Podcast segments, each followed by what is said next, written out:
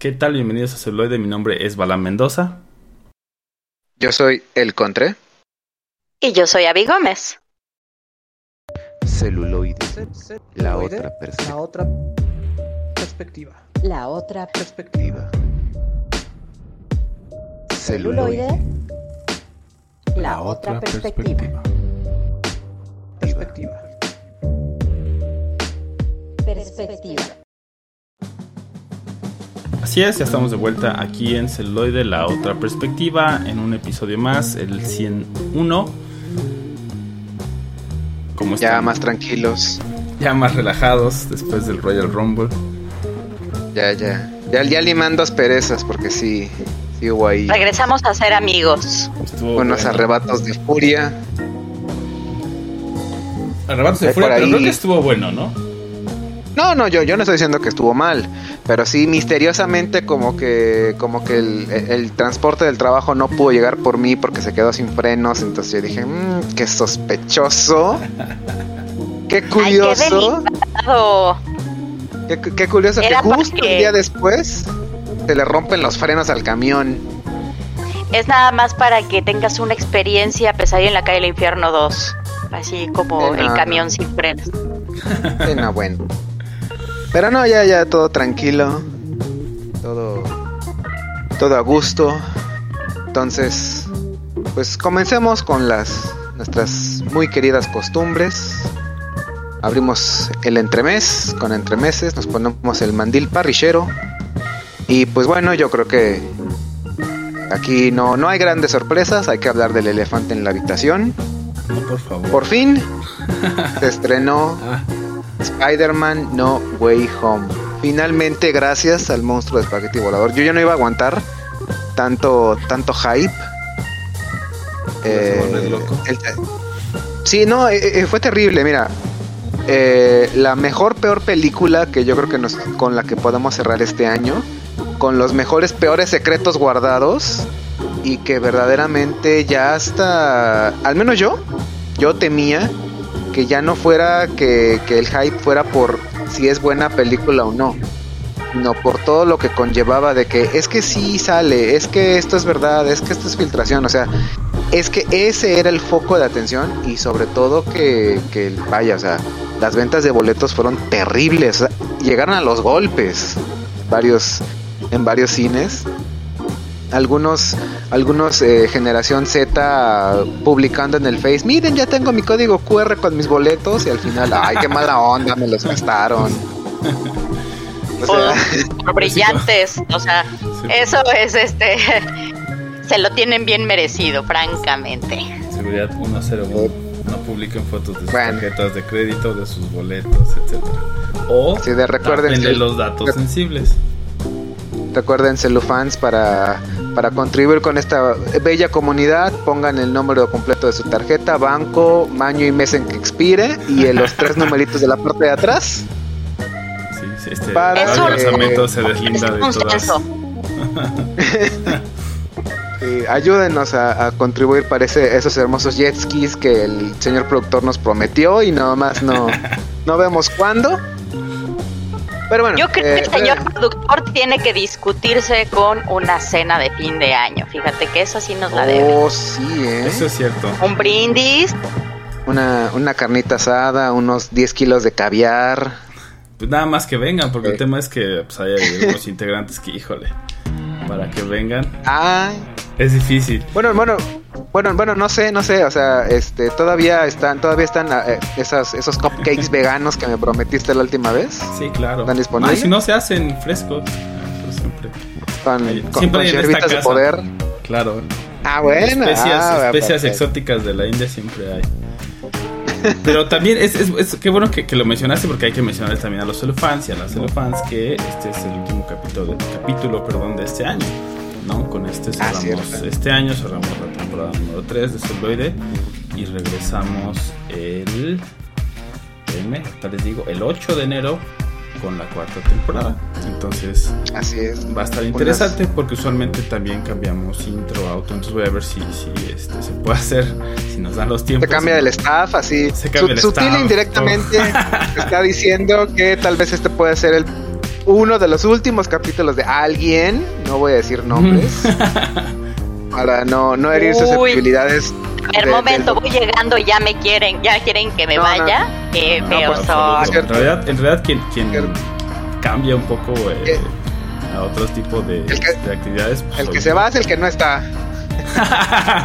no, no, no. Ah, qué groseros. No, no, por cierto, el, el doctor Uribe, una, una disculpa. Nuevamente asuntos que le están reteniendo eh, por causa de fuerza mayor, que esos asuntos Cuba. se llaman en las siglas del FBI.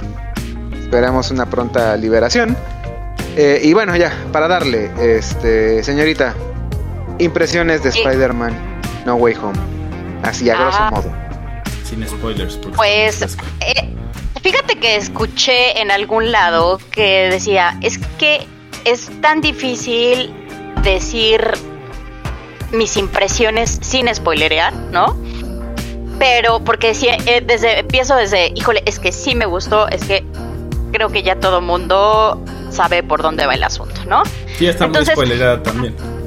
Está demasiado spoilereada, no voy a decir ningún dato importante, creo que es solamente esto que la verdad es que yo la disfruté muchísimo, a pesar de que muchos datos, eh, eh, de hecho se los estaba comentando antes de que empezara el programa, ¿no? Que si, como soy old school, si eh, en algún momento se hubieran ahorrado tantos detalles, no hubiera habido tantas filtraciones, de verdad me hubiera sorprendido de una manera brutal, hubiera sido un shock impresionante. De todas formas, la, disfruté mucho. Eh, eh, escuchaba a, a este Ibarreche Javier, que es, es un tipazo, me cae súper bien los comentarios que hace. Él decía, esto es lo de las cosas que extrañaba de ir al cine. Eh, esta energía, el, estar con gente que está igual de apasionada que tú por algún, eh, algún tema en especial y escuchar las expresiones, el escuchar la emoción, creo que eran de las partes que hacían falta de ir al cine. Entonces, mi impresión es que sí, obviamente hay muchísimo fanservice, obviamente, pero, pero no me parece de ninguna manera cheesy, no me parece cursi, no me parece vulgar. A mí personalmente me pareció muy bien hecho. Eh, Sí, obviamente tiene montones de plot holes ahí como dices, güey, eh, ¿cómo esto? Pero si entras en la convención, la vas a disfrutar muchísimo. Francamente, estoy enamorada de, de- la película. Esa es como mi impresión. Este señor Contre, ¿qué opina usted? Maravilloso. Este, pues mire, eh, como por ahí también yo he, escuchado que, que luego tengo una opinión, opinión que muy tibia, que, que, que, que a todo me gusta o que a todo le encuentro, que nada me embona, como se dice coloquialmente en nuestro eh, hermoso país. Eh, yo quiero rápidamente partir desde lo más obvio y lo más simple. Eh, no, no es una película perfecta, porque no hay película perfecta. Eh, no, no es una película de 10 cerrado. Pero yo le pongo, sin temor a equivocarme, un 9.5, 9.6. Eh, es de esas cosas justamente que disfrutas, que se hace, se siente el cariño.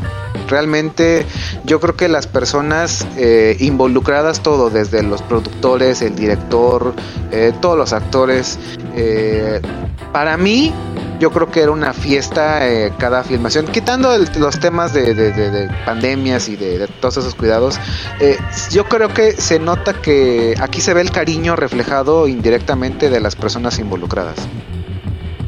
Eh, obviamente en este tipo de películas, sobre todo de, mucha ciencia ficción basadas en material impreso, tienes que desconectar tantito ese, e- e- ese fan eh, acérrimo que dices, no, mira, es que aquí esto está forzado, Eh, esta trama no va en ningún sentido, aquí dijiste esta línea y prometías a futuro X cosa, pero mira, es un vende humo, no, o sea, es, es ficción, es un medio audiovisual que vas para disfrutar, para pegar tus ojos a la pantalla para ver todo ese espectáculo que tienes enfrente.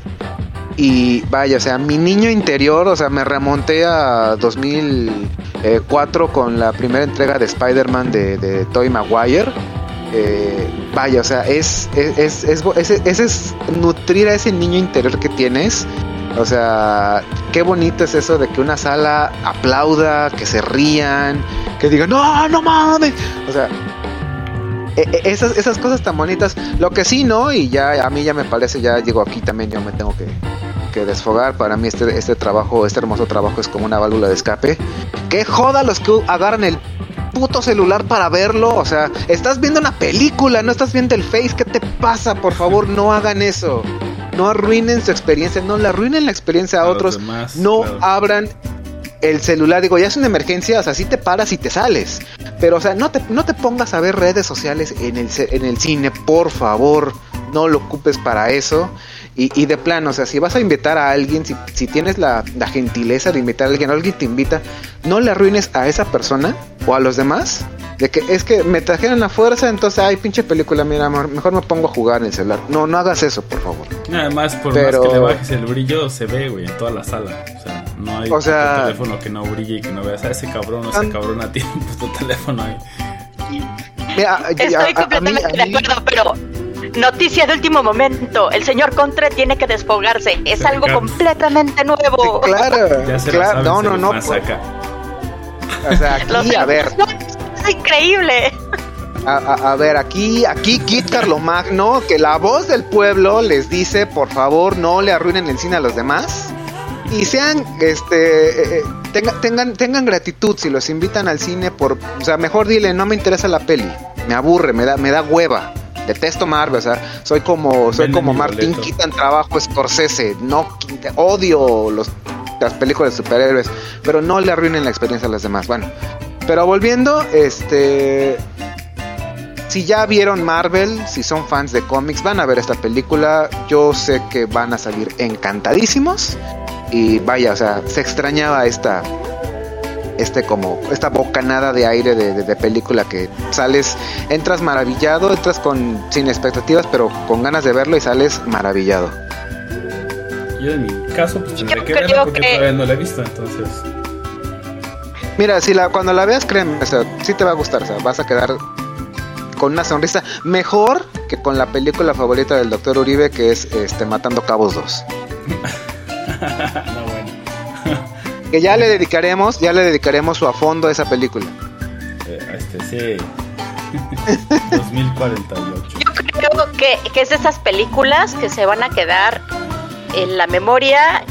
Me parece algo histórico, a final de cuentas también, la forma en la que se vendieron los boletos o, o en la que se acotaron los boletos, lo que sucedió en pantalla.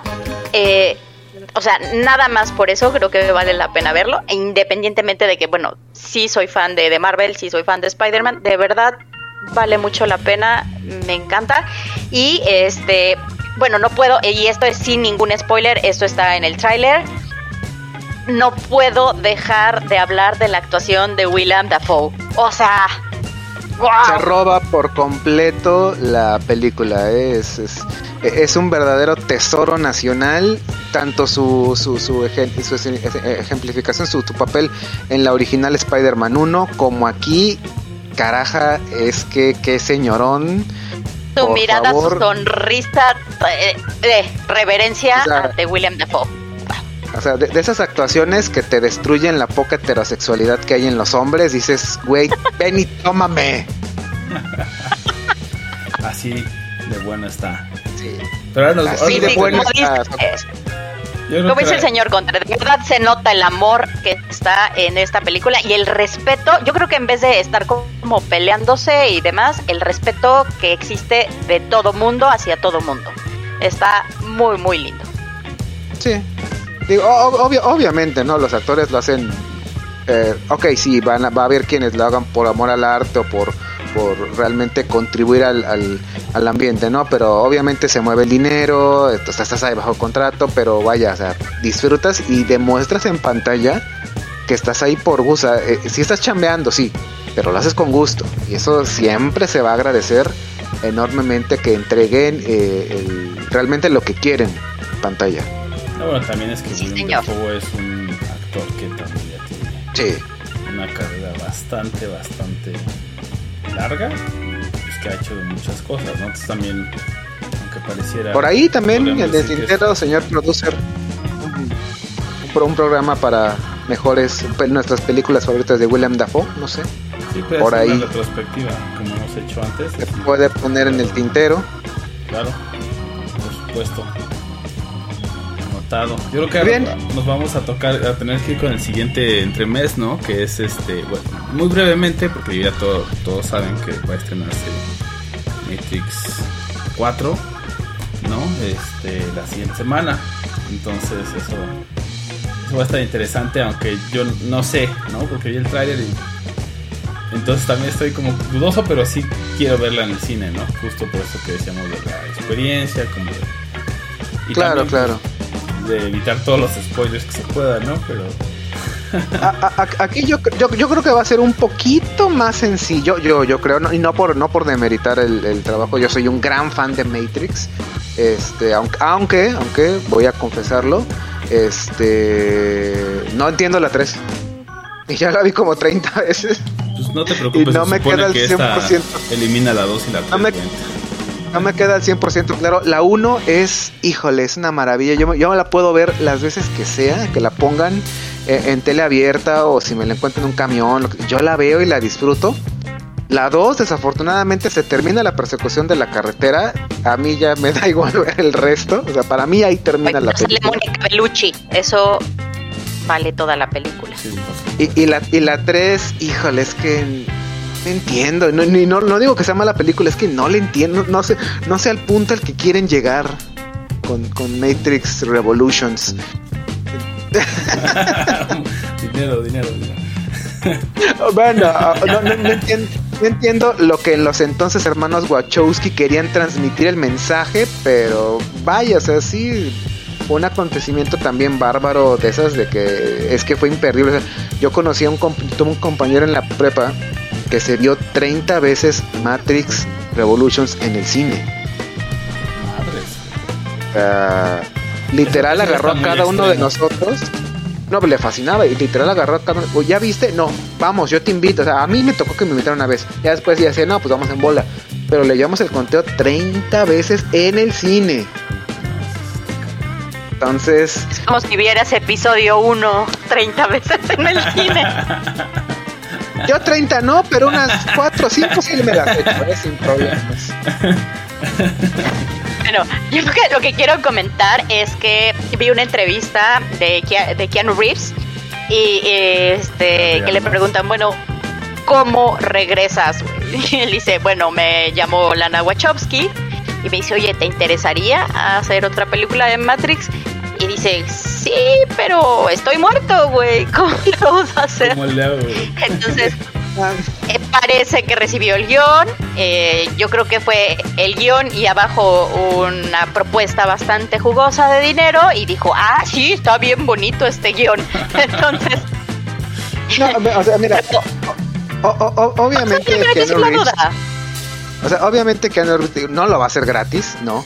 Pero al menos, al menos lo que nos entrega internet es como que dices, güey, es que se ve tan buen pedo que yo creo que, o sea, tendría que estar muy de malas o de plano decirle, mira, es un guion del asco para que él dijera que no. A mí me da esa impresión que, que, que- el güey le, o sea, que le llegas con algo bien armado, aunque esté dudoso, y te dice, órale, va, a ver, sí lo hago. O sea, me, me, me, me contenta el, el, el- la paga, ya leí el libreto y digo, va, órale, está bien, me, me, este, jalo. O sea, me- a mí me da esa impresión. No, estaremos no en sé. enero hablando de, de, de Matrix Resurrecciones. E Igual Ah, y pero les por hacemos ahí un, este, una, una reseña en crudo, ¿no? Ahí cuando salgamos, pues ya, impresiones rápidas y pues a ver, ¿no? Digo, porque Yes, sí, sí, también me intenté aventar, eh, o sea, como ver lo que se había dicho, de qué iba y... Y bueno, pues también está llena de controversia, ¿no? Porque por un lado está que nada más es eh, Lana, ¿no? No está... nombre de la otra hermana ahorita, perdónenme. Este, que dijo, no, ya, ya, ya estuvo. Ya no pienso regresar a esa madre. Ya le hicimos, ya, la chingada. Entonces solo regresa una de las hermanas. Ya desde ahí, foco rojo, ¿no? Dos, que primero se habían llamado a Hugo Weaving y después tuvieron pedos con él y él lo dijo. O sea, lo dijo muy diplomáticamente, pero de entender que sí hubo pedos, ¿no? Entonces ahí, foco rojo número dos, güey. Entonces, este... Pero bueno, vamos a darle la chance porque al final, eh, dentro de su carrera, pues han, han tenido películas que, me han gustado bastante, ¿no? O sea, no solo Matrix, también por ahí Cloud Atlas. Entonces, vamos a ver eh, qué, tal está esta Matrix Resurrections y este a ver qué tan fumada está. Que sí, al final se ve que, que sí hace falta algo de eso para entenderlo. Hay- que llegar con, con algún alucinógeno ya en el sistema. ¿Es lo que es lo que está diciendo? Doctor? diciendo que hay que llegar este, con, con la mente abierta. ¿Y, y qué te expande más la mente? Quién sabe, güey. Hay meditaciones, prácticas de asana, güey, yoga, o sea, no sé, güey. ya los celufans decidirán cuál, cuál de esos métodos utilizar. Te, te- te paseas por la plaza de la ciudad para leer el copal y ya te metes. Es correcto. Saumerio en un rato. Y pues creo que el último Bueno, cacho pues- de chorizo es el. Bueno, ya ni decirlo, la neta es que la cancelación de Cabo Vivo, pero pues ya. Para sorpresa de nadie. Pues sí, güey. No, fí- fíjate que aquí, Solo de aquí los yo sí. cinco eh, fans que hay, entre ellos yo, güey.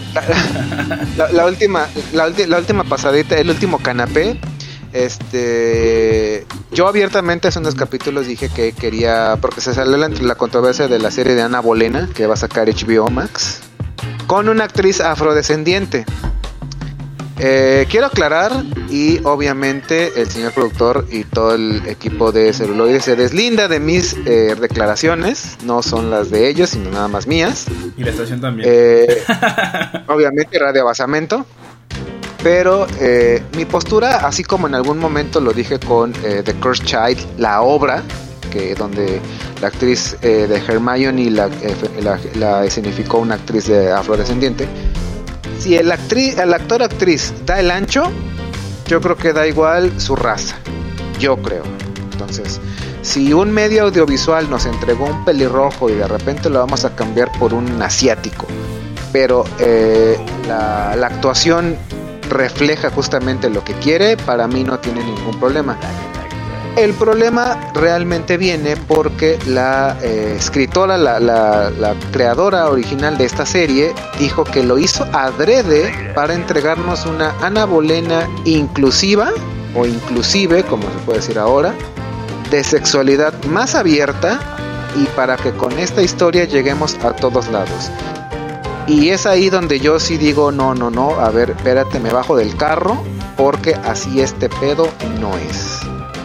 O sea, yo sé que hoy por hoy eh, todas las razas estamos más que mezcladas en todo el mundo, pero vamos a ser coherentes. Si por aquella época no existía eh, eh, presencia de africanos en Europa, o al menos no en la realeza, híjole, yo creo que por más que tú quieras inclusión, si vas a, si, vas a, enfocarte a los hechos reales, a una adaptación de, es que no puedes, no debes, no deberías meterlo, o sea, como que con calzador nada más porque sí, no. Mejor hab- mejoras una historia eh, eh, propia, incluso enfocada, pegada a la realidad, y si nuevamente, si el actor da el ancho, independientemente de su raza, va. Yo no tengo ningún problema. Pero aquí nada más decir, Ana Bolena va a ser lesbiana y va a ser de raza africana porque se me antoja para llegar a todos los, eh, al público, yo creo que tal vez ahí no va. No sé ustedes. Yo, yo, probablemente yo soy el, el, el- el asqueroso ultraderechista partidario del yunque, pero siento que por ahí no va. Pues para mí más bien creo que tiene lo pueden hacer, güey. Pueden hacer lo que quieran, ¿no? Al final de su pedo, es su varo, güey, si les jala o no. Pero No, obviamente. sí, al final realmente para hablar como de la inclusión eso pues tampoco es la mejor es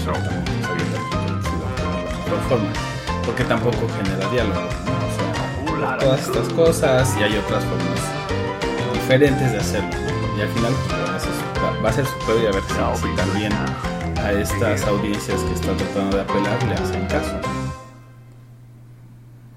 Yo lo que iba a decir es que me parece justo como de lo que estás comentando, entonces, ¿qué caso tiene eh, irte con un personaje histórico? ¿Por qué no te creas un personaje ficticio?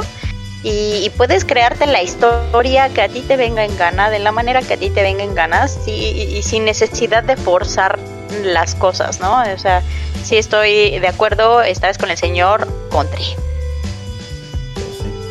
Digo, o A sea, ver cómo les va,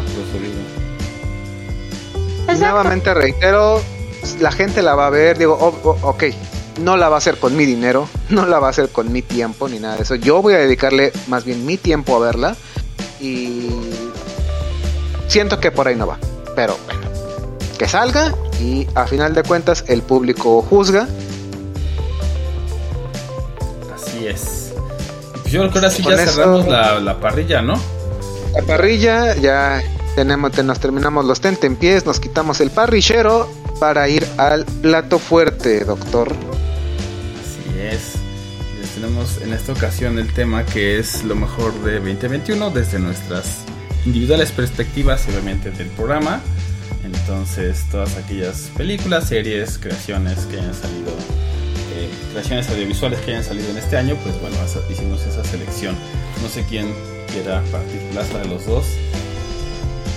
Eh, señorita, por favor. Pues sí, empe- empiezo. Eh, yo quiero empezar con una serie que se llama Mayor of Easttown. Esta serie se transmite por HBO. Eh, es creación de Brad Inglesby. Salió en abril de 2021. Con, es, es una miniserie. Eh, consta de siete episodios. Y bueno, eh, en esta serie es muy importante. es que yo, yo solita me autosaboteo porque no me gusta hacer spoilers, pero son de estas, tanto con, con esta eh, serie de la que voy a hablar como de lo que voy a hablar más adelante. Básicamente no puedo decir mucho porque es muy interesante que vayas viviendo tu propia experiencia, que te vayas dando cuenta de, de los giros de tuerca que tiene la, la trama. Y bueno, la verdad es que Kate Winslet está fenomenal. Es un monstruo de actuación la mujer, de verdad. Eh, si yo creo que en este caso tanto Leonardo DiCaprio como ella que, que fueron los protagonistas de Titanic y que esta película fue, a pesar de ser este blockbuster súper grande y que todos así de, ay, bueno, estos chavitos, míralos, jajaja, que, que pareja hacen, que igual y no estábamos tan convencidos. Pero independientemente del trabajo que hicieron en Titanic, los dos nos han demostrado que son unos monstruos de la actuación. Los dos verdaderamente, obviamente, eh, en caminos completamente diferentes y separados, han demostrado que ese papel que, que, realizaron igual solo fue un trampolín en su carrera y que verdaderamente saben actuar.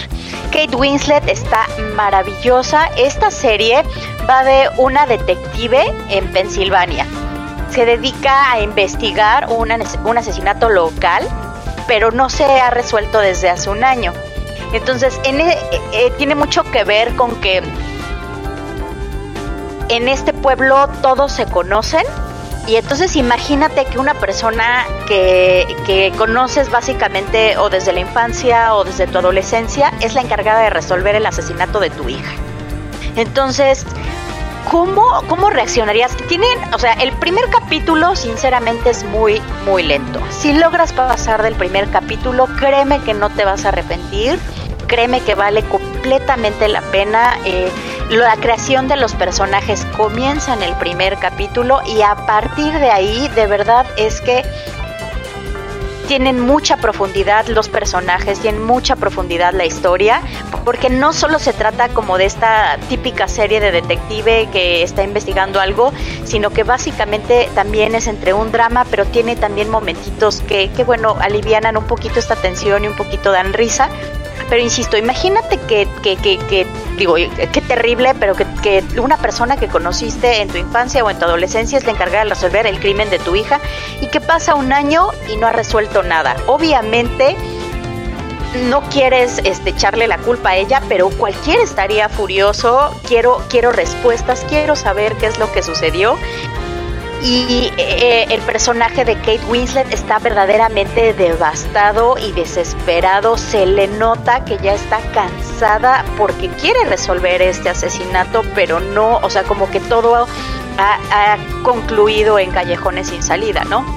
Y y a eso aunado a problemas que tiene con su hijo, sin spoilerear nada, se sabe que, el hijo está muerto y ella este, cuida al nieto, tiene problemas con una hija adolescente eh, también la separación, bueno, la nueva relación que tiene su ex esposo y que está casado de nuevo. Entonces, todas estas eh, cosas que van afectando al personaje y que te vas dando cuenta, por un lado, deseas verdaderamente pues que la pobre mujer pueda resolver algún aspecto. O sea, si quieres que, que, que resuelva el asesinato, pero también dices, bueno, pobre vieja, si está lidiando con lo del nieto, con la hija adolescente, con el drama del ex marido, ¿en qué momento tiene tiempo para resolver el asesinato, no? que ya. Por favor, que algo le salga, que resuelva su vida personal para que pueda dedicarse realmente a esto. Entonces le mandan a, a un detective joven a ayudarla a, a resolver este asesinato, que es Evan Peters, este, este actor que sale en American Horror Story, que es así como de los de base de American Horror Story, que también hace de Quicksilver en X-Men. Y bueno, obviamente, insisto, si- no, sin spoilerear nada, creo que a mí lo que me, me movió muchísimo es esto de qué estamos dispuestos a hacer como padres por proteger a nuestros hijos. Es un... Creo que es un aspecto muy duro, muy crudo, porque obviamente en esta cuestión moral que tú dices, quiero este, actuar de manera correcta, pero si es tu hijo que estás dispuesto a hacer o a no hacer por proteger a tus hijos. Entonces, bueno, esta es una de las series que creo que verdaderamente va a tener bastantes premios que le va a ir muy bien y, e insisto, está súper bien eh, cuidado la, iluminación que es así como todo el tono muy oscuro. eh, verdaderamente hay momentos en los que te, te afecta la sensación de, de lo que está pasando este, este personaje de Kate Winslet. E insisto, su actuación es fenomenal. Y bueno, está por HBO y espero que la disfruten. ¿Cuántos capítulos son? Es miniserie. Siete ¿no? capítulos, siete capítulos. Están bastante. Sí, en corto, perfecto en un fin de semana te la avientas sin ningún problema y de verdad, e insisto, el primero es muy lento, pero después de esto vale completamente la pena. te enganchas. Pues entonces Te vamos enganchas. a dejar con algo de Mare of Easttown y regresamos aquí en celuloide. La otra, La otra perspectiva. perspectiva.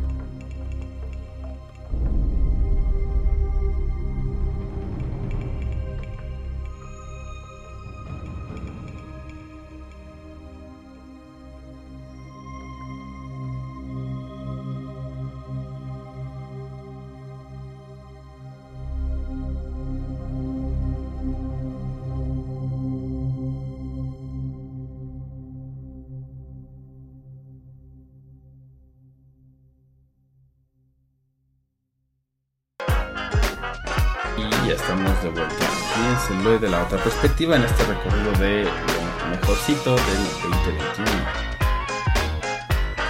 Así es, lo mejor, lo mejor, que por ahí ya un poquito tarde iba a, comentar, que también puede ser en otra, en otro, eh, de, esas bonitas cosas que se hace uno con de cierre de año, ¿no? Lo mejor, pero también hay que hablar de lo peor.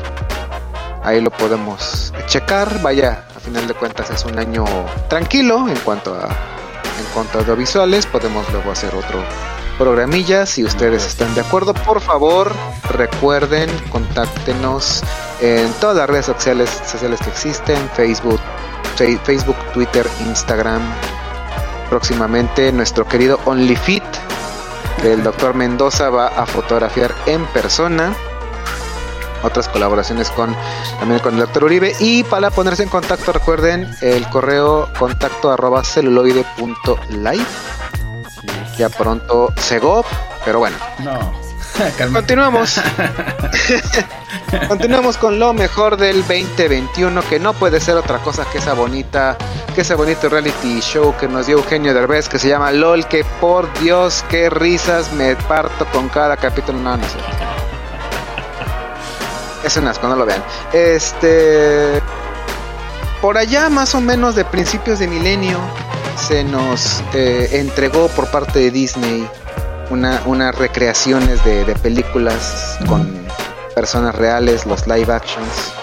Y ya se nos había entregado una adaptación del cuento clásico de animación de 101 Dálmatas, que tuvo, me parece yo, un, pues, fue- hicieron el remake con eh, personas en vivo de 101, 102 y luego ya como que de- dijeron, oye, eh, Cruella de Vil es un personaje que jala. Así que ahora, eh, de la mano de la bellísima Emma Stone, ¿no me falla? Sí. Sí.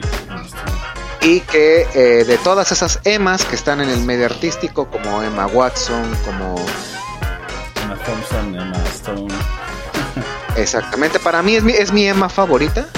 Y nos cuenta la historia que jamás pensamos que podrían darle a un villano de Disney y tanto monstruo de espagueti volador. Muy buena película, muy buena adaptación. Aquí pues tendría que ser voraz con los spoilers, pero vaya, es una historia de origen, para, para sorpresa de nadie. Y que nos pone eh, justamente en los zapatos de que para todo gran villano, pues antes tiene que haber toda una, una gran historia. Y aquí vemos como hay una mezcla muy extraña porque yo siento que intentan como que respetar, vaya, siento un Dálmata se hizo eh, equivalente, no sé, en los 80s, digamos, digamos en el sentido de, en qué época estaba eh, adaptada. Y aquí hay una mezcla muy extraña entre, entre cultura medio, medio casi steampunk, pero todavía respetando más o menos el año en el que fue, en el que nos quiere transportar. Y que por ahí, digo, yo no fui gran, gran apasionado de- del Diablo Viste a la Moda, como la- lo pusieron en, en español, pero ahí como que da un cierto tinte, sobre todo las cuestiones de, de cómo, cómo avanza en el sistema, en el mundo depredador de la moda, cómo, cómo va avanzando, cómo las nuevas tendencias eh, cambian, o cómo una persona con cierto estatus dicta qué es lo que está a la moda y qué no, y habría, que casi respetar religiosamente qué es, qué es lo que, cómo se debe vestir o qué tendencia seguir. Pero aquí nuestra bellísima Cruella que inicia el nombre. Hay un juego ahí muy interesante, ahí si me pueden apoyar porque el nombre que le dan en un principio es, es otro. Es... Bill. No recuerdo en este- Pero No, no, no, no, no. Ela. No, es que es, es que es que justamente hace- hacen un juego de palabras con su nombre que, que se va termina eh, este convirtiéndose Ela. justamente en Ela es ah ok Ela. Y termina eh, deformándose a Cruella, digamos, es como, es, ya prácticamente es un personaje. Ya el de Bill se más o menos hasta el final por, por casi casi como por eh, arte de que vamos a, terminar de ponerle ese nombre es que se lo dan, que realmente lo que pesa es, es todas las acciones que hace este personaje, de cómo eh, destacarse en el mundo de la moda. Hay una parte maravillosa que aquí a Cruella parece, parece tener un miedo entre, no irracional, pero sí un miedo muy infantil hacia la raza de los dálmatas que incluso a mí sí me hizo transportarme de, ah, por eso es que en la clásica quería hacerse un, un abrigo con, con la piel exactamente de esos perros, que al final termina, no es de tanto peso, pero hay un como por qué.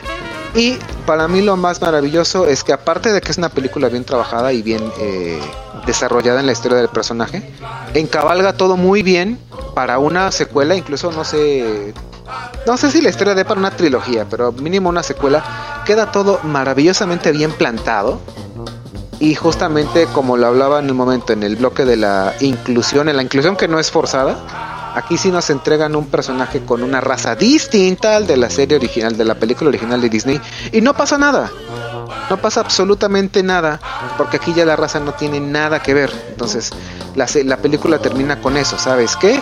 A un fulanito le entregamos un perro dálmata macho, a una fulanita que yo que, que Cruella conoce le regala una eh, dálmata hembra y ya sabe el espectador que esos en- ellos en la segunda parte se conocerán, se casarán y probablemente sus perritos son los que den toda esta camada.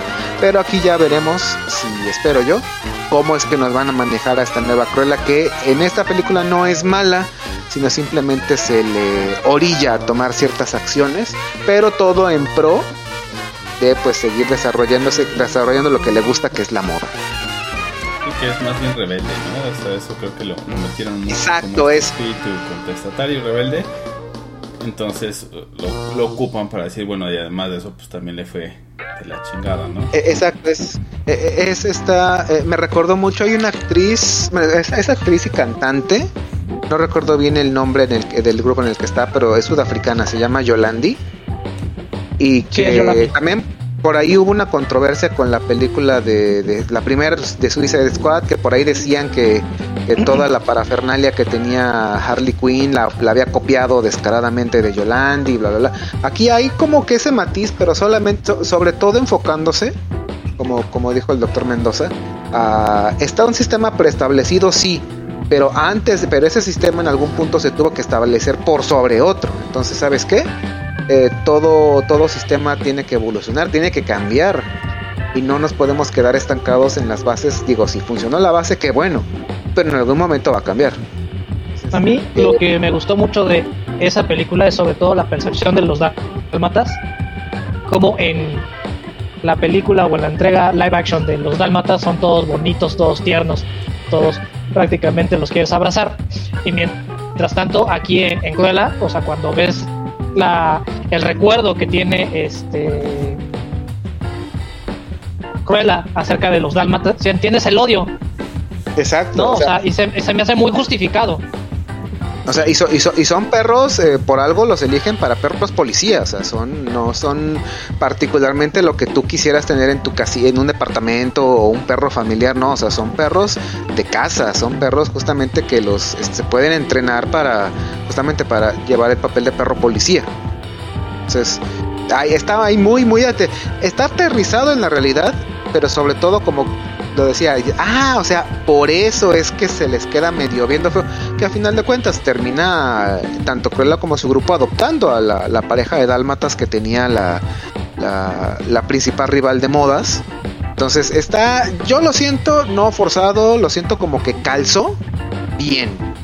Y digo, no por nada, o sea, se estrenó y en su semana de estreno le dijeron, ¿qué creen? Va a haber Cruella 2, ya. O sea, ya ni, ni, ni nos vengan a decir nada, sí vamos a darle secuela. Está muy bien trabajada esa película.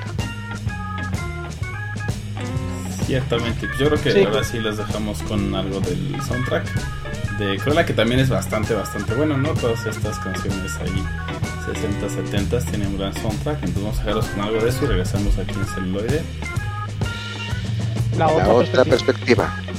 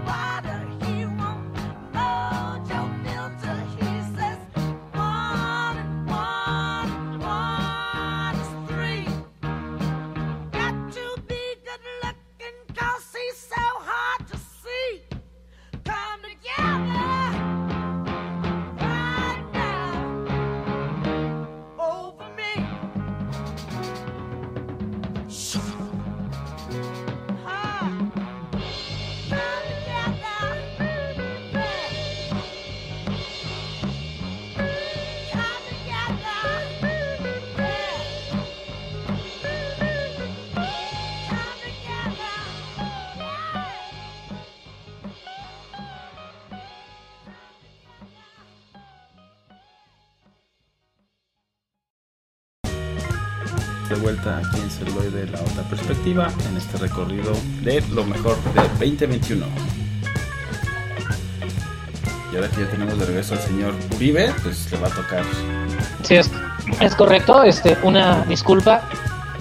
Ahora estas temporadas de navideñas este, estoy trabajando con Santa y, y aunque es rojo es un explotador.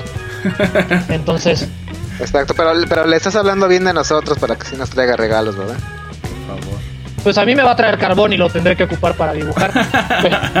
Entonces, Oye, compartir. oye, yo, yo lo... Aquí, sí, puedo, aquí puedo lo, compartir. aquí lo puedo poner para el anafre y ya guiso algo y ya, negocio redondo. Me pongo a vender Yo lo voy a Ya- ocupar ya- para la carnita asada. Sí. Exactamente. Está bueno. ¿no? Entonces, este, pues bueno, yo creo que, que voy a empezar con la película que mis dos películas, este, creo que pasaron sin pena ni gloria por porque todavía estábamos en este rollo de vemos si regresamos o no a las salas de cine. Entonces creo que, que se nos han pasado por alto varias joyitas. Y una de ellas, este, regresamos a la época medieval, donde muy al estilo de Rashomon nos encontramos con tres perspectivas, ¿no? Que ese último se llama el último duelo justamente, porque es el último juicio por combate de la historia, el cual se lleva a- en Francia antes de empezar con la guerra de los 100 años. Entonces tenemos la perspectiva de el justiciero, el violador y la verdad. ¿No? Tienes dos peleas muy cortas porque la película se enfoca más que nada a- al, al dilema o al conflicto de este triángulo amoroso. De que eran dos mejores amigos que con el paso del tiempo lo único que querían es encontrar un pretexto para darse en la madre. ¿Y cuál es? Que la doncella fue la que Elige a uno. ah, elige o, o no. Pero está Entonces, ahí. este. Pero existe. Pero está ahí. Exactamente. Entonces, este, tanto Matt Damon como nuestro colérico Kylo Ren, que ahorita se me fue el nombre del, Adam Driver. actor, Adam Driver, nos, nos dan excelentes actuaciones. También sale Ben Affleck. Claro que tiene que estar Ben Affleck. Con Matt Damon. Donde está con Matt Damon, tiene que estar Ben Affleck. Entonces encontramos este, este triángulo amoroso.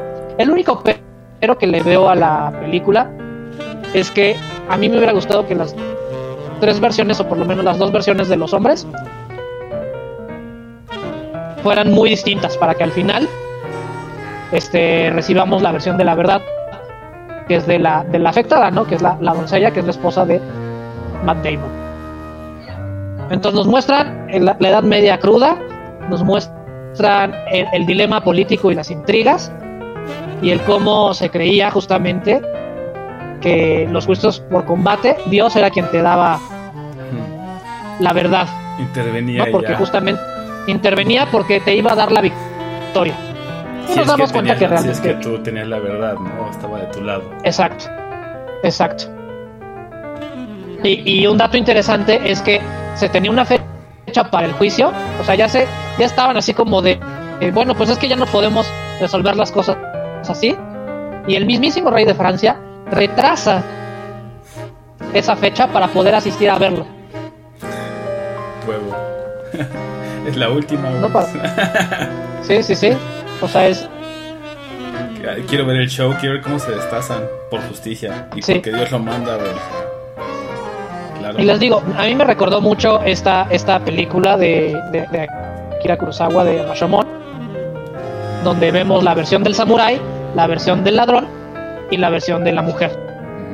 Pero en Europa, entonces es, es- muy padre hacer ese símil. Y es muy disfrutable y lamentablemente pasó sin pena ni gloria en la taquilla. Sí, pues le tocó, como decías, ¿no? Toda esta parte de. "Mm, creo que todavía no estamos listos, entonces mejor. Y pues ya, ahí se quedó, ¿no? Como que también no, no levantó más olas. Exacto. Pero pues por lo que por lo que escuchamos está bastante bueno. Y también la, no la he podido ver. También este, estuve medio buscando, entonces también ya sabes que este, hay que ir ahí a las páginas corsarias porque luego está en el streaming que estás pagando, pero como no estás en el país, entonces... Es correcto. yo no sé La- lamentablemente, siguen, ahorita- qué siguen utilizando eso, pero bueno. lo, lo de las regiones. Lamentablemente ya está en Disney Plus, pero en Estados Unidos. Aquí en- Latinoamérica todavía no sabemos cómo nos vaya a llegar ¿Cuándo? ni cuándo. Que ahí, pues es este consejo ahí a todos los streaming services. Pónganse las pilas, chavos. Latinoamérica es un pinche mercado bien grande. Y si siguen con sus mamadas, Sí. pues se pierden ese varo, güey. Pero Sí, bueno, o sea, a lo mejor no les gusta el varo, güey. No sé. Ya tienen tanto, güey. Es, es que es que igual y el varo de los latinoamericanos no es tan bueno como el varo de los chinos. claro. Ajá, O exacto, porque, tiene dinero, porque tiene dinero del narco. Ah, no, bueno, eso ya es para otro programa. Sí, Este.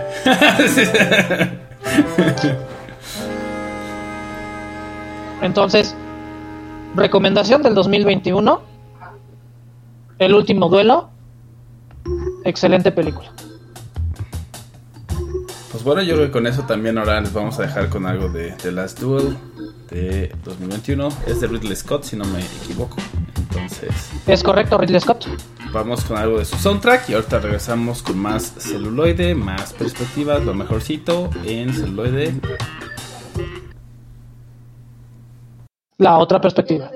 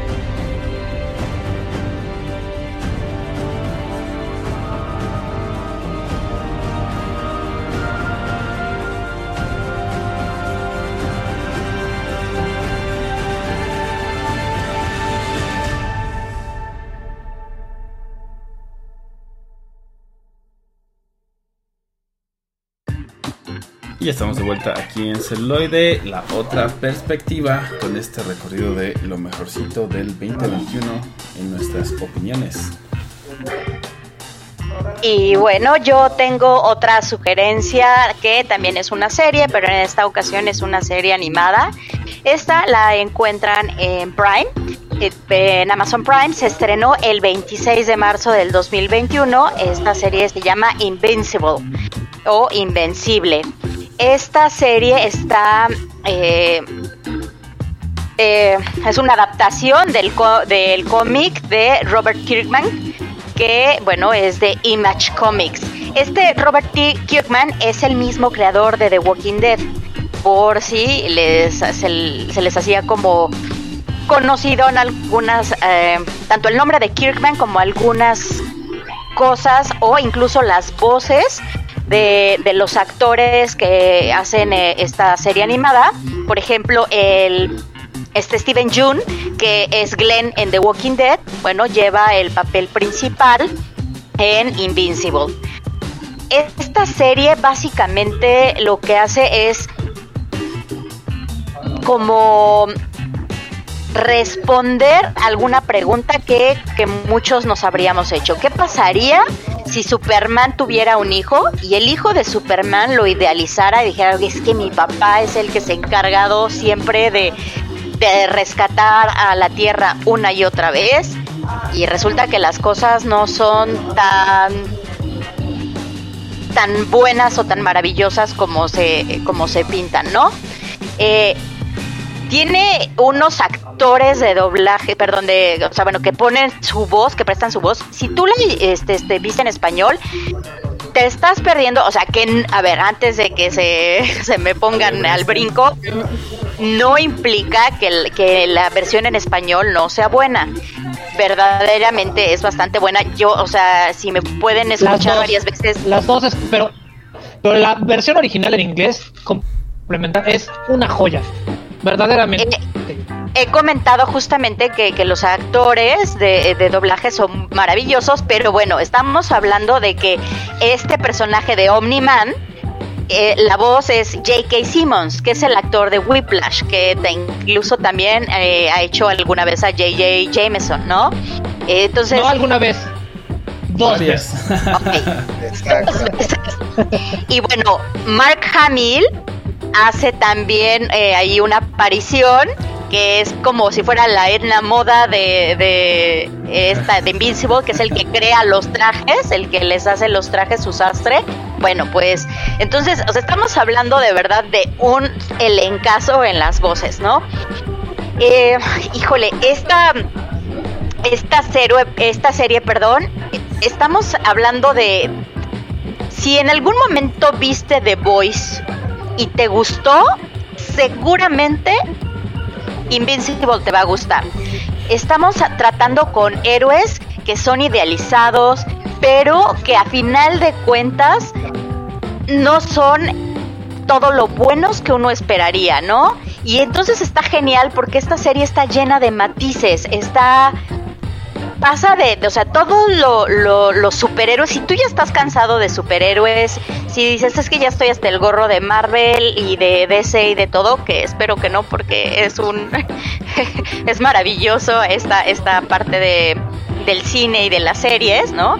Eh, bueno, si ya estás cansado de los superhéroes, créeme verdaderamente que esta le da un giro completamente diferente. Esta trata a todos los clichés que te puedas imaginar del- de, los- de los superhéroe- superhéroes y les da un giro completamente eh, de, de 360 grados.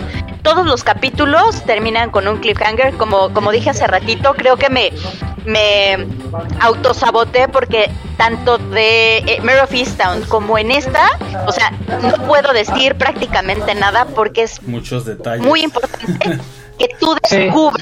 Que tú te vayas enamorando de la serie. Te lo puedo decir, al principio vas a decir, ay, Abby me está jodiendo porque verdaderamente está de hueva. Pero al principio me refiero la primera parte del primer capítulo. El primer capítulo termina de una manera brutal. O sea, es una cosa que no te esperabas de ninguna manera. Y toda la serie tiene giros, toda la serie tiene plot twists que verdaderamente son interesantes, ¿no? Es como, creo que por ejemplo el personaje eh, principal, eh, Invincible, justamente tiene toda esta problemática de adolescente, es una especie de Peter Parker, pero llevado como más allá, es una serie gore, una serie brutal. Cada que comienza un episodio aparece Invincible, el nombre de, o sea, es más, cada que alguien va a decir el nombre, de que en vez de decir eh, Invincible, de que alguien lo diga, aparece el título y cada vez aparece más salpicada de sangre. O sea, empieza en blanco prácticamente, bueno, en azul, y luego son gotitas, y de repente ya el último capítulo está todo, bueno, una masacre. Eh, de verdad, creo que también una de las cosas que es muy impor- importante e interesante sería tal vez un poco equ- equivalente tanto como Scream como a Game of Thrones. ¿En qué sentido? En el sentido de que desde que básicamente está empezando, tú dices, ah, va por aquí y estos van a ser tal y tal. Y no, completamente masacran a quien menos te lo esperas. Y, y de verdad es un festival gore divertidísimo, muy interesante, como este de que los superhéroes no son lo que parecen. En serio, es muy, muy interesante esta serie. Y, y cómo este chavito tiene esta presión por desarrollar sus poderes y cuando por fin aparecen sus poderes, qué es lo que va a hacer con ellos. Pero no nada más él, sino como que todos sus compañeros, incluso hay un, una pregunta que se hace una de estas chicas, que es esta Eva, y que dice, bueno, ¿y por qué no utilizamos nuestros poderes para curar la hambruna, para resolver las cosas en vez de nada más estarnos peleando con estos villanos, ¿no? Creo que de verdad, si eres fan de los superhéroes, la vas a disfrutar. Si no eres fan de los superhéroes, insisto, también la vas a disfrutar porque es todo lo contrario. Entonces, bueno, esta es mi recomendación del 2021. De verdad, no te pierdas Invincible. Que además tiene muy buena este, animación, ¿no? O sea, por ahí los métodos que utilizan y eso está bastante dinámico, bastante como... No te has acercado tanto a, a todas las animaciones y a lo mejor a los cómics, también está como chido de acercarse. Obviamente si te gusta lo gore, porque si no, pues bueno, seguramente no la disfrutarán tanto. Probablemente si te gustan las cosas muy tiernas y lindas, no, bueno, no te recomiendo porque sí, sí tiene escenas bastante explícitas y a pesar de que es animado, sí, sí, sí sorprende, ¿no? Es bastante gore. Si vienes de Y gore del bueno. cabrón, entonces, o sea, ¿no? les, les puede hacer ahí falta, pero pues sí, definitivamente es bastante buena. Pues yo creo que los podemos dejar otra vez con algo de su soundtrack de Invincible y regresamos con más este recomendaciones, más del 2021 aquí en celuloide. La otra La otra perspectiva.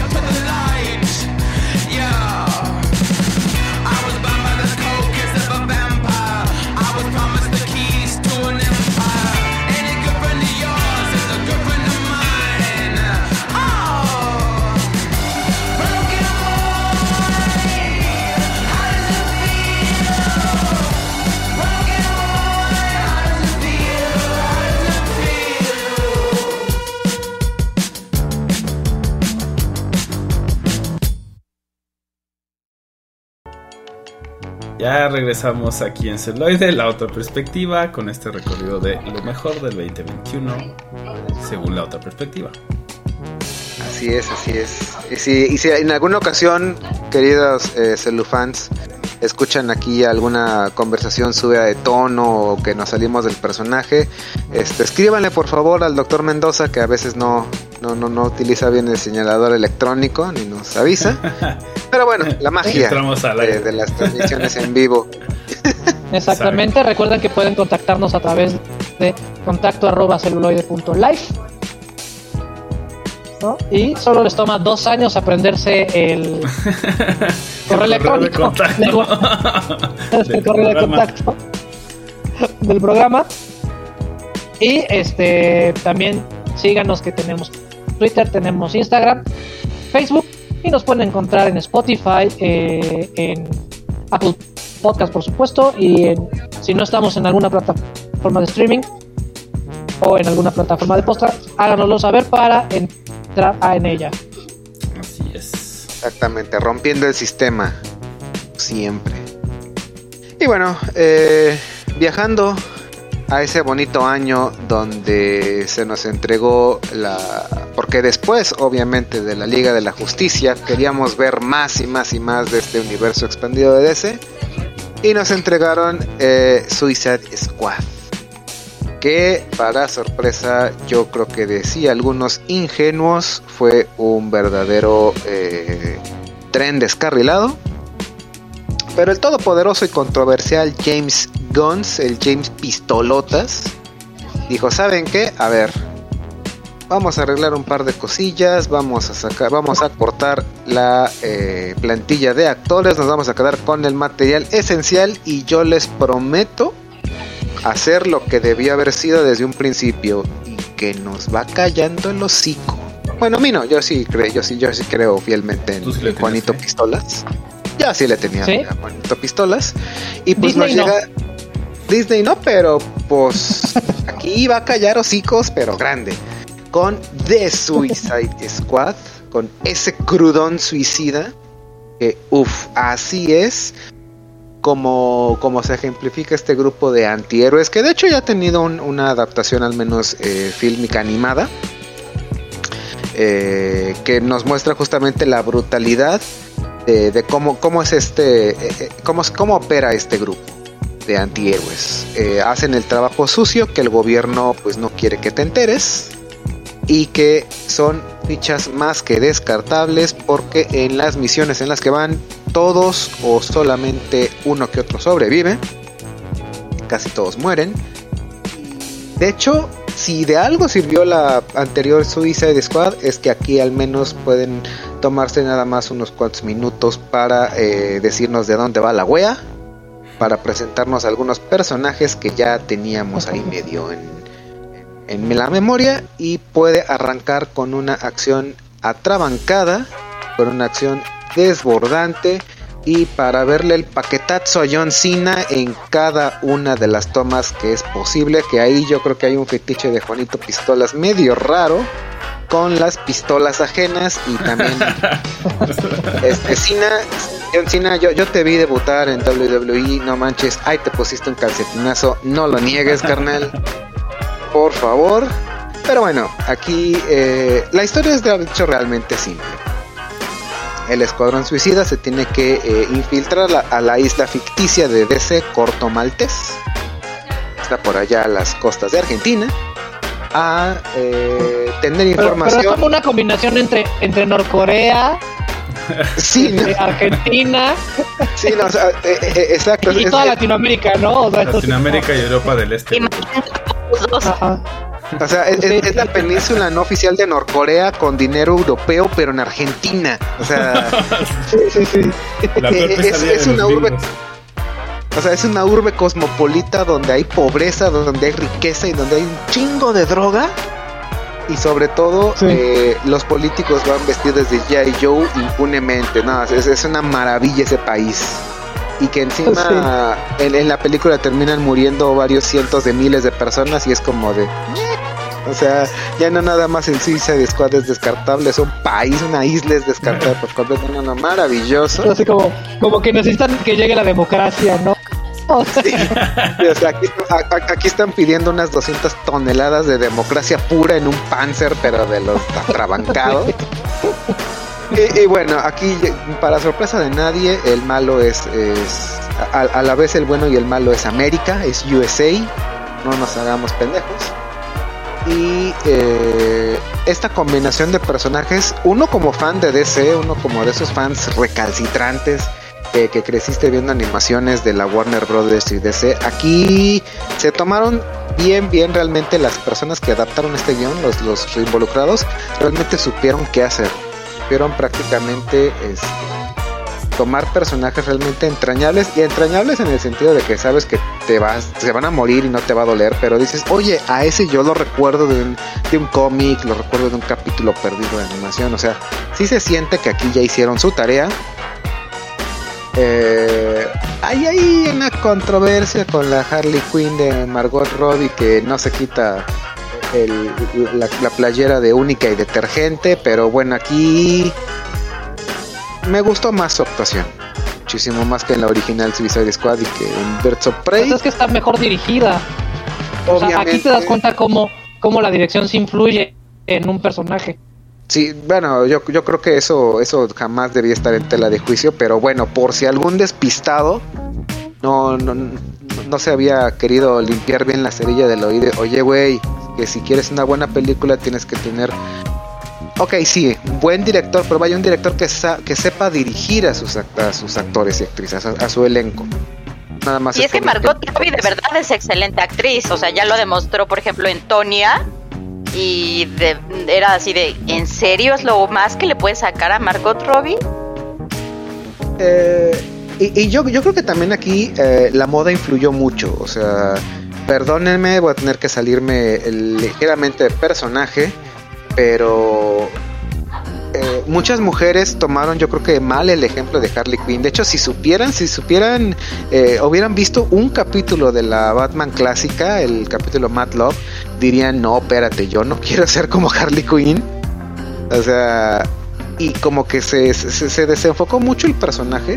Y yo creo que a lo mejor, sospecho, es, es mi idea nada más. A lo mejor Margot dijo, ah, es que esta es la Harley Quinn que quieren todos, pues la voy a hacer. Y es no, o sea, nada más tenías que ver un capítulo de una serie animada para saber por dónde iba el pedo. Pero bueno, aquí está mejor enfocada. Y pues yo creo que aquí de, de verdad se fueron a lo grande. El villano de esta, de esta entrega que escalonea pasa desde Starro, una criatura mítica ancestral del universo DC, pasando por el tesoro nacional que es Joaquín Cosío y pues rematando con ah no te la no la ibas a venir que es que es Viola Davis diagonal Amanda Waller la villana verdad pero pues sí es la verdadera villana junto con un gobierno trompista de los Estados Unidos. Pero es la película que merecíamos los fans ya, ya habíamos tenido muchos tropiezos eh, junto con el corte de Zack Snyder que bueno, no lo elegí porque yo no siento que haya quedado al azar. A lo mejor todo fue una elaborada conspiración para que entregarnos una película mediocre de Justice League y después, después dijera, no, no es cierto, esta es la Justice League de veras. Y a final de cuentas la vimos, entregamos cuatro horas y fracción de nuestras vidas para después, oye, ¿y qué sigue? No, pues nada, hasta aquí ya me llegó el tanque de gasolina, ya no puedo hacer más. ya nada. Pero al menos con The Suicide Squad ya nos dieron una siguiente bocanada de aire y que bueno, eh, Flash y Ezra Miller, si estás escuchando esto, por favor, tienes Flashpoint, no la riegues. Vas a tener también a Michael Keaton, no la riegues, por favor. Y, Y tam- este, También Sí, no- doctor. nos dejan la, se- la semillita de de John Cena con serie en HBO. que seguimos para por si te habías candado- cansado de verle el paquetazo a John Cena, no. Aún no. Pronto veremos de Peacemaker en HBO de Max. Peacemaker en HBO Max, exactamente. Y que también, diri- patrocínanos.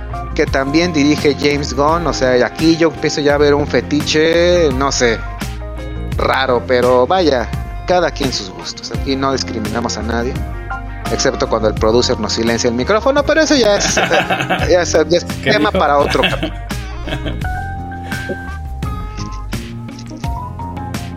Y pues bueno, ahora los dejamos con algo de, de, de Suicide Squad y regresamos con lo mejor del 2021 según Celuloide. La, La otra, otra perspectiva. perspectiva.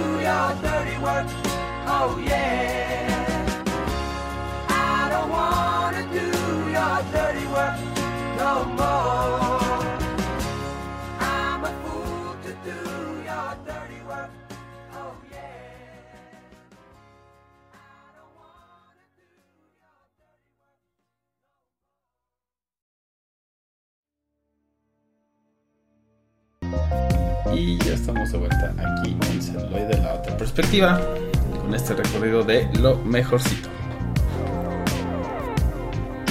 Sí, y pues bueno, yo otra vez regreso con las películas que pasaron aparentemente sin pena ni gloria. Y me voy a una película que justamente se llama Nobody o Nadie.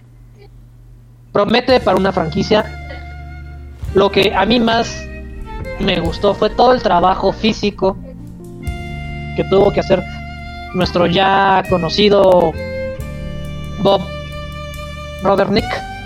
Si les suena el nombre es porque han visto la gran serie de Better Call Saul. Mejor, ya, me- mejor llamar a Saúl, Better Call Saul, o la de, obviamente, Breaking Bad. Si estamos acostumbrados a un mundo tipo John Wick, donde aparentemente nada está pasando, pero realmente todo está pasando en el momento, nos empiezan a, dar pistas, ¿no? O sea, metemos la misma, la misma dinámica. eh, este entra el personaje que es este Hutch que pues tiene una vida normal aparentemente es ninguneado tanto por su cuñado como por su suegro Y pues todo truena en el momento en el que su hijo se decepciona de él por no este, defenderlos en el momento de un asalto, ¿no? Y lo único que dice él, no quería agraviar las cosas. Y la gota que destro- destroza el vaso es la cadena de la niña, ¿no? O sea, un recuerdo que tiene la hija. Y entonces ahí se propone a buscar a los ladrones y se da cuenta que es una familia latinoamericana que está aún más necesitada que él. Y a partir de ahí se puede denominar que es una espiral de caca. ¿No? El director, a pesar de que es nuevo y que anteriormente nada más había dirigido musicales, nos entrega una película de acción bastante, bastante sólida, con las pautas necesarias para hacer una secuela. Pues realmente no, no este, hay que exigirle mucho a la película. Hay que verla como es. Una película de acción que va del punto A al punto B. Que se resume en le pegó a la persona equivocada. Y todo lo que tiene como consecuencia. Todo lo demás son las consecuencias del desvergue que se arma. Exactamente. No tenemos la participación especial y magnífica de nuestro doctor Brown. Es este Christopher Lloyd. Nice. Buenos colores. La trama se va muy rápido. Dura hora y media, la cual no la sientes. Y es autoconclusiva y te da la pauta para, para más. Entonces lamentablemente también pasó en este periodo como entre que sí vamos, no vamos al cine, pero esta se está redimiendo bastante, bastante bien en streaming. Entonces está en HBO, la pueden ver, si no la vieron en el cine, si la vieron en el cine, vuelvan a ver. Está ahí remontando entonces en, streaming. Pues sí, eso también es, lo Es puede pasar, ¿no? Pues no, la- no se pudo ver en taquilla, pero pues ya después en el streaming. Que vuelvo a lo mismo de que decíamos de pues, si no la sacan, pues también está cabrón. Si no la sacan para Latinoamérica a tiempo, pues güey, pierdes también del ímpetu de, de que está en el mismo año, por ejemplo. ¿no? Y además, bueno, de esta película, pues sí creo que el, el formato funciona bastante bien, ¿no? Cuando es ejecutado como dentro de los parámetros este, le pegué a alguien más o le hice algo que no debería a alguien más y cómo se empieza a enredar todo el pedo, pues siempre te cautivan si los personajes también están como pues bien armados y todo esto, ¿no? O sea, no tampoco tienen que ser como los mejores personajes del mundo, pues tienen que tener como sus- No, o sea, no le tienes que exigir lo que no a la película. O sea, es, es para entretenerse, es para verla y listo.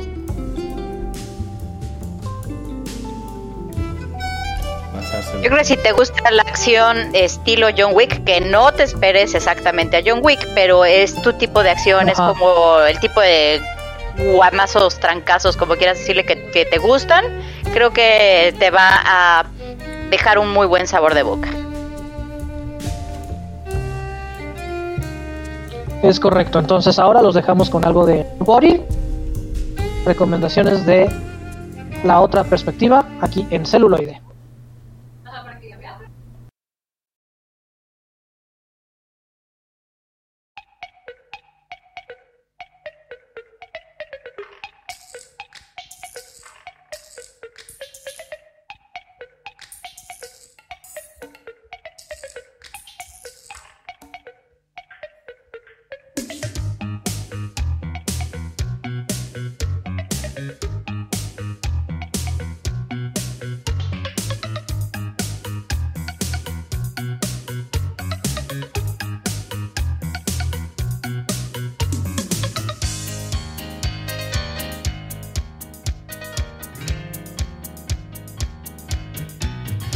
Надоело петь про эту заграницу.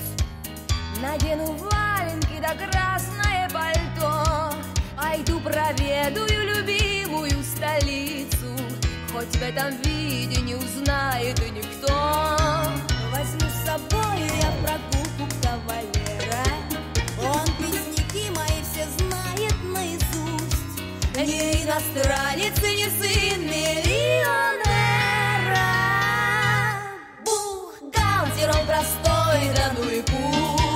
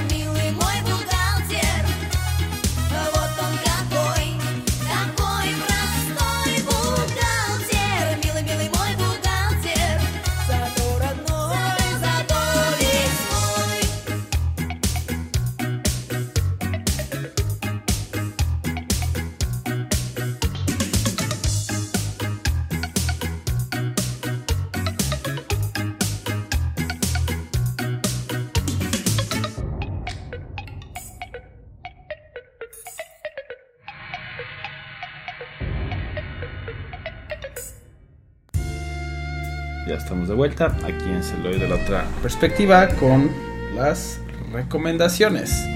Y pues yo me voy a arrancar directamente con, por supuesto, Duna.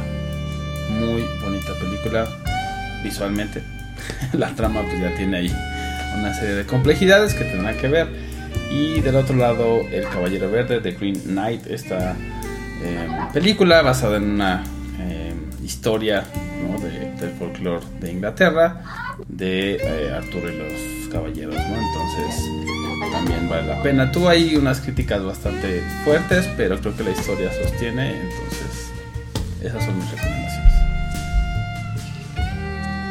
Por mi parte, eh, yo les voy a recomendar la de Titanic, una experiencia bizarra y visual de la cual no quiero hablar mucho porque les arruinaría la película, que igual ya la pueden ver en algunas plataformas de, de streaming. Y la otra eh, se llama El Poder del Perro, un western de los duros con una trama bastante, bastante cruda que nos habla acerca del mejor amigo del hombre y lo que pasa cuando te deshaces del mejor amigo del hombre.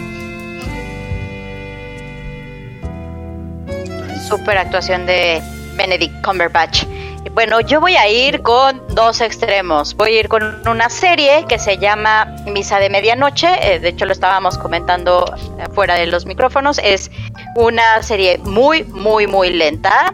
Es el mismo creador de, La Maldición de Bly Manor y La Maldición de Hill House. Entonces, si esperas asustarte, si esperas este terror, la verdad es que no te la vas a pasar bien porque básicamente no hay terror pero eh, si te gustan las pláticas existencialistas, si te gusta eh, pensar en cómo se le da la vuelta a las cosas que pueden asustarnos, que es realmente el ser humano, la vas a disfrutar mucho. Es muy, muy lenta, tenle paciencia, pero si te gustan este tipo de tramas, eh, es para ti. Si no, la verdad es que mantente alejada de ella. Y el polo opuesto eh, se llama Amor y Monstruos, es una película que es bastante divertida. Si viste Percy Jackson, yo creo que te va a gustar bastante. Es para ver en familia.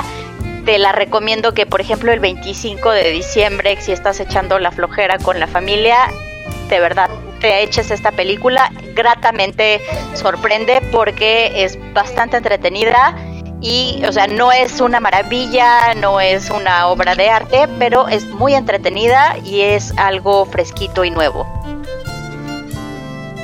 Muy bien, y eh, como ya saben, la autoproclamada voz del pueblo en este podcast, eh, les voy a hablar con sencillez, aparte de la recomendación, la pequeña anécdota de este año todavía difícil que tuvimos de, de, estrenos.